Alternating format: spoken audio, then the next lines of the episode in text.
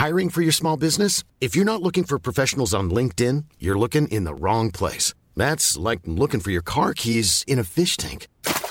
LinkedIn helps you hire professionals you can't find anywhere else, even those who aren't actively searching for a new job but might be open to the perfect role. In a given month, over 70% of LinkedIn users don't even visit other leading job sites. So start looking in the right place. With LinkedIn, you can hire professionals like a professional. Post your free job on linkedin.com slash people today.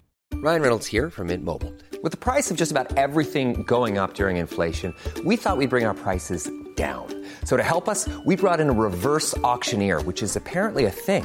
Mint Mobile unlimited premium wireless. Ready to get 30, 30, bit to get 30, bit to get 20, 20, 20, bit to get 20, 20, bit to get 15, 15, 15, 15 just 15 bucks a month. So, Give it a try at mintmobile.com slash switch. $45 upfront for three months plus taxes and fees. Promo rate for new customers for limited time. Unlimited more than 40 gigabytes per month. Slows. Full terms at mintmobile.com.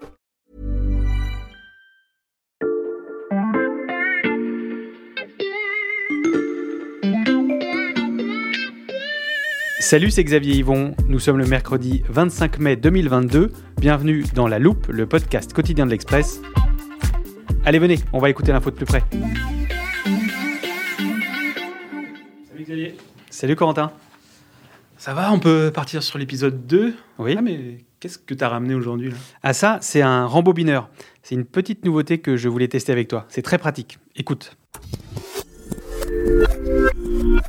Salut, c'est Xavier Yvon. Nous sommes le mardi 24 mai 2022. Bienvenue. Ah, génial, mais euh, pourquoi t'avais besoin de ça euh, là maintenant aujourd'hui? Bah, parce que dans l'épisode d'hier, tu nous as expliqué euh, les jeux d'alliance, les tensions et les risques d'embrasement au Moyen-Orient, et tu nous as laissé là-dessus. Alors pour l'instant, l'Iran a pas mal d'autres choses en tête.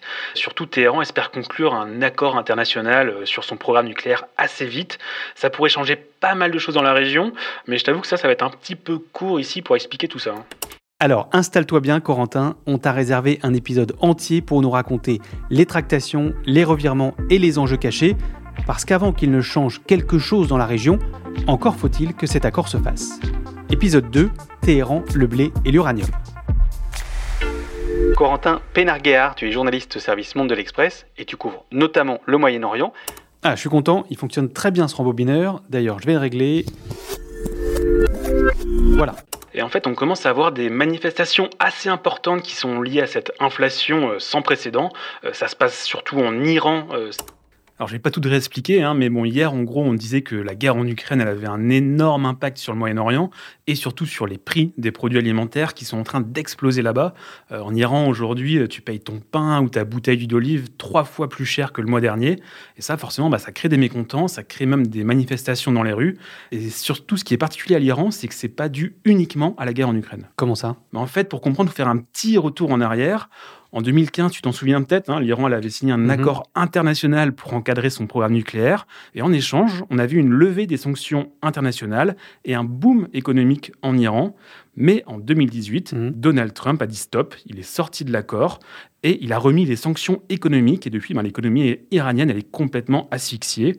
En plus, tu as eu le Covid qui a vraiment fait des ravages euh, en Iran ces dernières années. Et puis aussi, bah, début mai, le gouvernement iranien a pris une décision qui a encore empiré les choses. Quelle décision? Bah, en fait, jusqu'à maintenant, les producteurs et les importateurs de matières premières, ils avaient un taux de change favorable en Iran. Ça permettait d'avoir du lait, de l'huile ou du blé à des prix assez bas. Mais là, eh bien, en fait, le gouvernement, il a décidé d'arrêter ce taux préférentiel sous prétexte que certains en abusaient. Et donc, le prix de tous ces produits, il a explosé du jour au lendemain. D'où les manifestations dont tu me parlais. Ouais, c'est ça. hein, Les manifestations, elles ont commencé euh, dès l'annonce de l'arrêt des subventions, d'abord dans les régions les plus pauvres, avant de se propager dans tout le pays et même à Téhéran. Et Téhéran, c'est assez problématique hein, pour le régime parce que quand Téhéran bouge, quand Téhéran manifeste, c'est tout le pays qui tangue. Alors du coup, le gouvernement iranien, comme souvent, il a choisi de répondre dans une logique sécuritaire par la répression, par les arrestations. Et chaque jour, on entend parler de manière un peu officieuse, hein, c'est compliqué d'avoir des infos, mais chaque jour, on entend parler de plusieurs morts dans, dans ces manifestations. Et ces derniers jours, il y a quand même une autre voie qui est explorée par le régime. C'est une aide de 14 dollars par mois qui va être mise en place pour les familles les plus défavorisées. Par contre, ça se prendra sûrement plusieurs semaines et on ne sait pas quand elle va vraiment arriver pour les familles iraniennes. Des manifestations réprimées, une économie étranglée. Pour s'en sortir, Téhéran travaille à faire lever les sanctions, mais vous allez l'entendre, la guerre en Ukraine, là aussi, a bouleversé ses plans. Alors Xavier, euh, je t'ai raconté comment les Américains étaient sortis de l'accord nucléaire avec Trump. Bon, ça t'a pas échappé, euh, maintenant il y a Joe Biden à la Maison Blanche.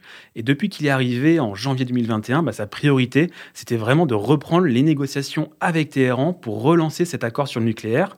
Donc jusqu'ici, ça se passait moyennement bien, il y avait eu plusieurs interruptions, mais fin février 2022, tout le monde était réuni à Vienne, euh, donc la Chine, la Russie, les États-Unis, la France, le Royaume-Uni, l'Allemagne et donc l'Iran. Mhm. Et d'après les négociateurs, l'accord était vraiment sur le point d'être signé. Et là, la Russie a envahi l'Ukraine. Il est 4 heures du matin à Paris, 6 heures à Moscou, quand Vladimir Poutine prend la parole pour déclarer la guerre. J'ai pris la décision d'une opération militaire spéciale. Alors ça a vraiment tout changé dans ces négociations.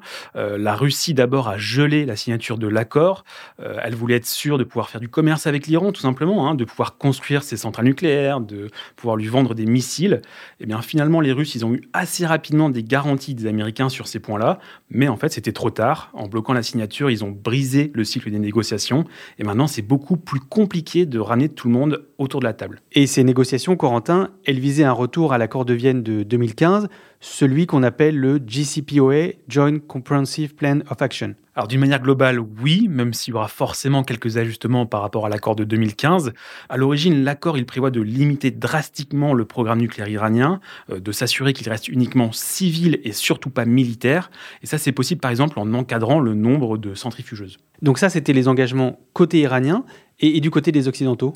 Alors côté occidental, c'était surtout une levée des sanctions économiques qui touchaient l'État iranien directement, ses cadres et toutes les entreprises qui opéraient en Iran, que ce soit dans les domaines de la finance, des transports ou de l'énergie. Et cette levée des sanctions, elle était conditionnée aux vérifications qui étaient faites par euh, l'AIEA, l'Agence internationale de l'énergie atomique, sur le terrain. Avec le retrait des Américains de cet accord en 2018, tu l'as dit, les sanctions économiques contre l'Iran ont fait leur retour. Est-ce que Téhéran, pour sa part, est revenu sur ses engagements. Ouais, en fait, un an après la sortie de l'accord des Américains, les Iraniens, ils ont relancé leur programme nucléaire et ils ont de plus en plus limité les visites, les contrôles de l'AIEA. Et on sait qu'en quatre ans, leur programme a beaucoup, beaucoup avancé. L'Iran s'est peu à peu éloigné de ses engagements, notamment sur le taux d'enrichissement de l'uranium, sans cesse revu à la hausse. Est-ce que cela veut dire que l'Iran disposera bientôt d'une bombe nucléaire?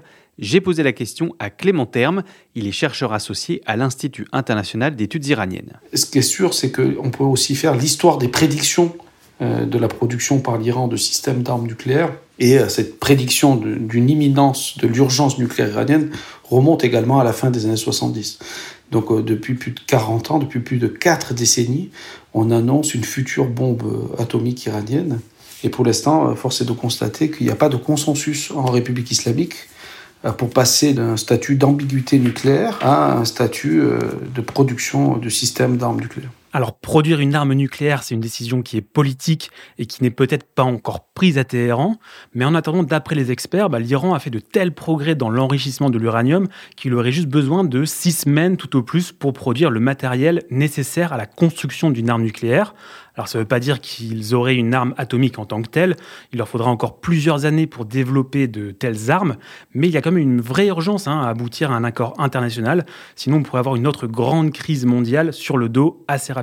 Un Iran qui se rapproche de la bombe, des négociations au point mort, quelles sont les perspectives, euh, Corentin? Alors il y a quand même des perspectives plutôt positive. Joseph Borrell, le chef de la diplomatie européenne, a dit récemment que les négociations elles pourraient bientôt reprendre à Vienne.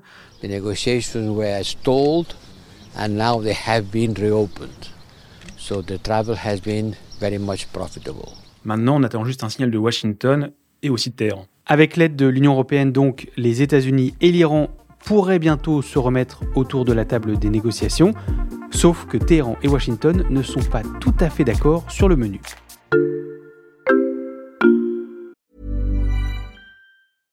Hiring for your small business? If you're not looking for professionals on LinkedIn, you're looking in the wrong place. That's like looking for your car keys in a fish tank. LinkedIn helps you hire professionals you can't find anywhere else, even those who aren't actively searching for a new job but might be open to the perfect role. In a given month, over 70% of LinkedIn users don't even visit other leading job sites. So start looking in the right place. With LinkedIn, you can hire professionals like a professional. Post your free job on linkedin.com slash people today.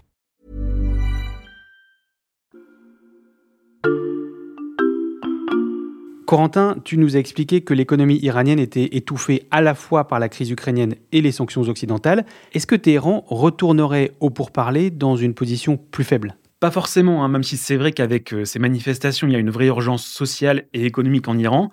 Mais mine de rien, la guerre en Ukraine euh, donne aussi à l'Iran des avantages assez importants grâce à son gaz et grâce à son pétrole. S'agissant des exportations de pétrole, euh, là, il y a une marge de manœuvre qui est plus importante, puisque la République islamique pourrait alimenter le marché pétrolier international de 1 million de barils jour, ce qui pourrait compenser par rapport au potentiel perdu vis à -vis de la Russie si euh, les Européens s'entendent pour un embargo contre le pétrole russe de 3 millions de barils par jour. Mais vous voyez, il s'agit que d'un tiers euh, des quantités exportées aujourd'hui par la Russie. Donc euh, il s'agit aussi d'un levier qui est questionnable parce que passer de la dépendance vis-à-vis d'un régime tel que la Fédération de Russie pour une dépendance vis-à-vis d'un régime de type République islamique sur le plan de la communication politique des États européens démocratiques, cela va poser un sérieux problème et risque en fait d'exacerber l'opposition aux importations d'hydrocarbures.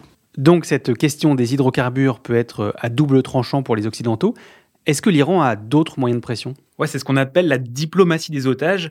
Alors de temps en temps, le régime iranien arrête des étrangers sur son territoire ou des binationaux et il les accuse d'espionnage ou de chercher à déstabiliser le pays. Euh, par exemple, il y a quelques jours, l'Iran a arrêté deux touristes français qui sont enseignants et ils sont accusés, eux, d'avoir incité les profs iraniens à se révolter.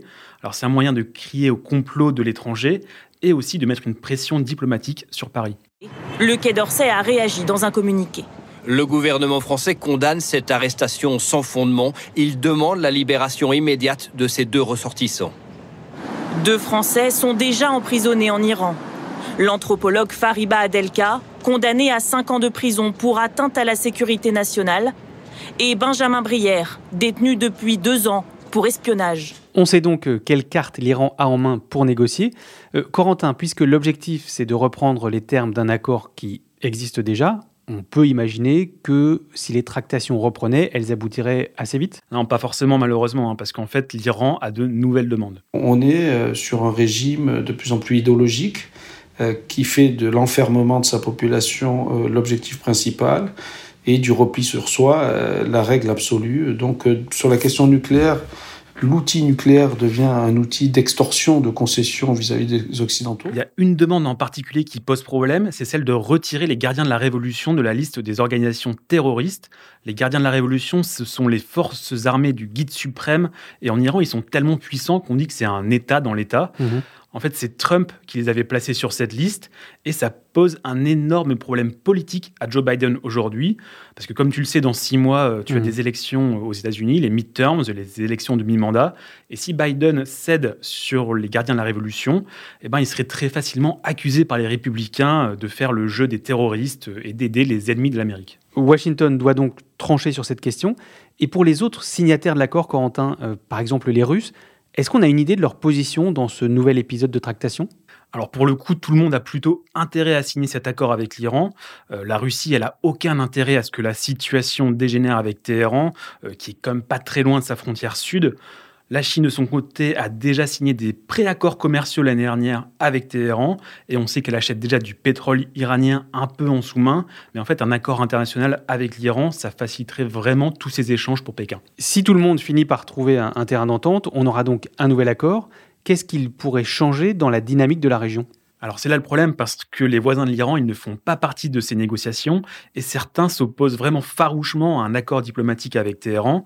Euh, ce sont les pays du Golfe, c'est Israël, parce que cet accord, il ne prévoit rien du tout sur les menaces actuelles que fait peser l'Iran sur eux, que ce soit via ses milices armées ou ses missiles balistiques. Je pense que dans les prochains mois, euh, les prochaines années, cette question nucléaire va devenir de plus en plus secondaire et le fait qu'un accord soit signé ou non ne présage pas d'un règlement politique autour de l'existence de cette République islamique et de la question de ses relations avec les pays occidentaux. Donc euh, la question euh, du nucléaire peut certes contribuer à une désescalade, mais en même temps, ça peut aussi euh, rendre le régime encore plus, disons, aventureux sur la scène régionale, du fait de ressources économiques plus importantes.